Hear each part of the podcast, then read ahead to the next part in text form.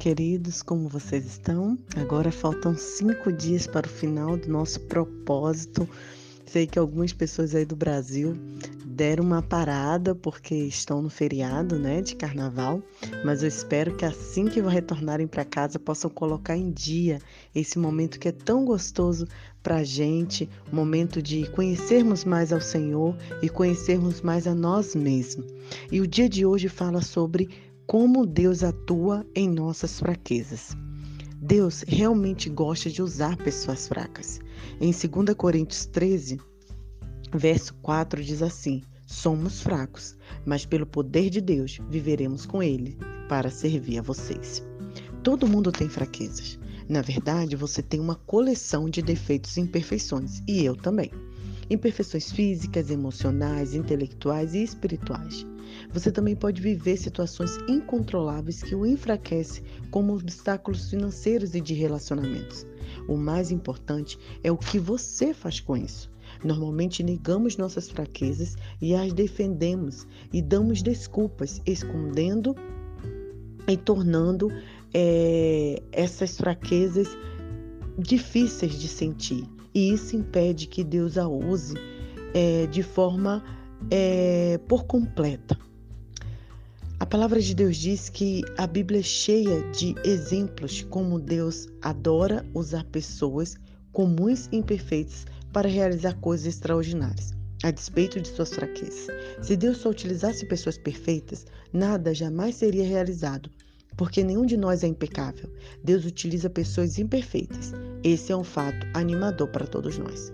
A fraqueza ou espinho, como Paulo chamou, não é um pecado ou um vício de caráter que você possa mudar, como, por exemplo, exagerar na comida ou ser impaciente. A fraqueza mesmo é qualquer limitação que você herdou ou não tem meio de alterar. Poderá ser uma limitação física, como uma deficiência, uma doença crônica, a vitalidade naturalmente baixa ou uma inaptidão. Poderá também ser uma limitação emocional, como sequela de algum trauma, uma lembrança dolorosa ou um comportamento peculiar de algum fator hereditário. Ou poderá ainda ser uma limitação intelectual ou de suas habilidades, afinal, nem todos nós somos brilhantes e talentosos.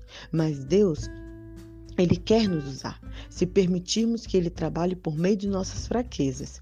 E para isso, para que isso aconteça, devemos, por exemplo, seguir o que Paulo nos orienta e como ele fazia. A primeira coisa é admitir as nossas fraquezas, confessar nossas imperfeições e parar de fingir que somos perfeitos. Duas grandes confissões do Novo Testamento demonstram que é necessário para uma vida saudável. A primeira foi o que Pedro falou. Ele diz: Tu és o Cristo, filho de Deus vivo. E a segunda confissão foi o que Paulo disse para uma multidão que o idolatrava: Nós também somos humanos como vocês. Se você quer que Deus o use, deve saber que quem é Deus e quem é você. Muitos cristãos, principalmente líderes, esquecem da segunda verdade. Somos apenas humanos. Se forem necessários problemas graves para que você admita isso, Deus não irá hesitar em permiti-lo, porque Ele ama você. 2. Regozije-se na sua fraqueza. A palavra diz: Eu me alegro também com as fraquezas, pelos quais passo por causa de Cristo. Em princípio, isso não faz nenhum sentido, né? Queremos ser libertos de nossas fraquezas e não nos regozijarmos nela. Mas o regozijo é uma manifestação de fé na bondade de Deus. É como se ele dissesse: Deus, eu sei que você me ama e sabe o que é melhor para mim. Paulo nos dá várias razões para ficarmos felizes com as fraquezas que nasceram conosco. Primeiro, é que elas nos fazem depender de Deus. E segundo, que nossas fraquezas previnem a arrogância, elas nos mantêm humildes. Quando Gideão recrutou um exército de 32 mil homens para combater os inimigos, Deus reduziu apenas 300 homens. Isso fez com que suas chances no combate contra as tropas inimigas, que possuíam 135 mil homens, ficassem reduzidas à proporção de 1 para 450.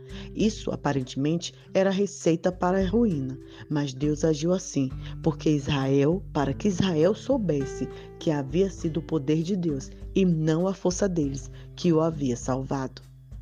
Acima de tudo, nossas fraquezas aumentam nossa capacidade de ministrar e sentir compaixão. Elas nos tornam mais propensos a ser atenciosos e a sentir compaixão pelas fraquezas dos outros. Deus quer que você e eu tenham sobre a terra um ministério semelhante ao de Cristo.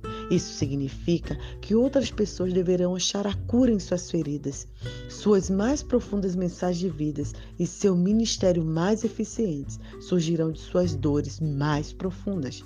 As coisas que o deixam mais constrangido, mais envergonhado, as quais você reluta em partilhar, são os mesmos instrumentos que Deus usará com poder para curar os outros.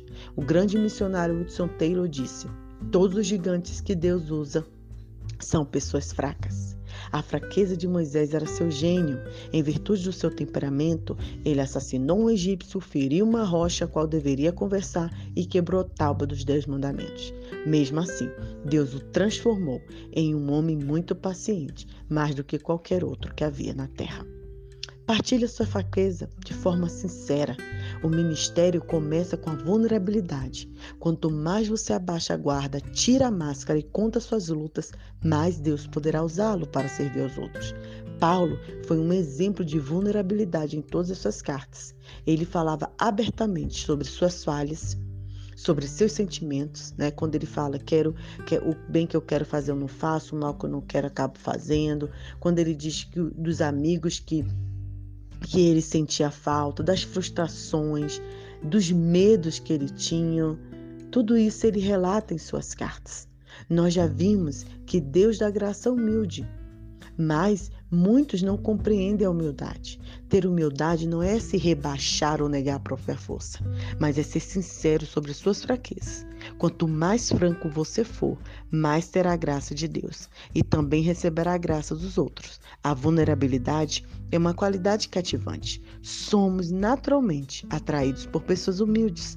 A pretensão traz aversão, mas a autenticidade atrai e a vulnerabilidade é o caminho para a intimidade. Também uma outra forma que podemos é, aprender é gloriarmos na nossa fraqueza. Em vez de posar como ícone de invencibilidade e autoconfiança, veja a si mesmo como um troféu da graça de Deus.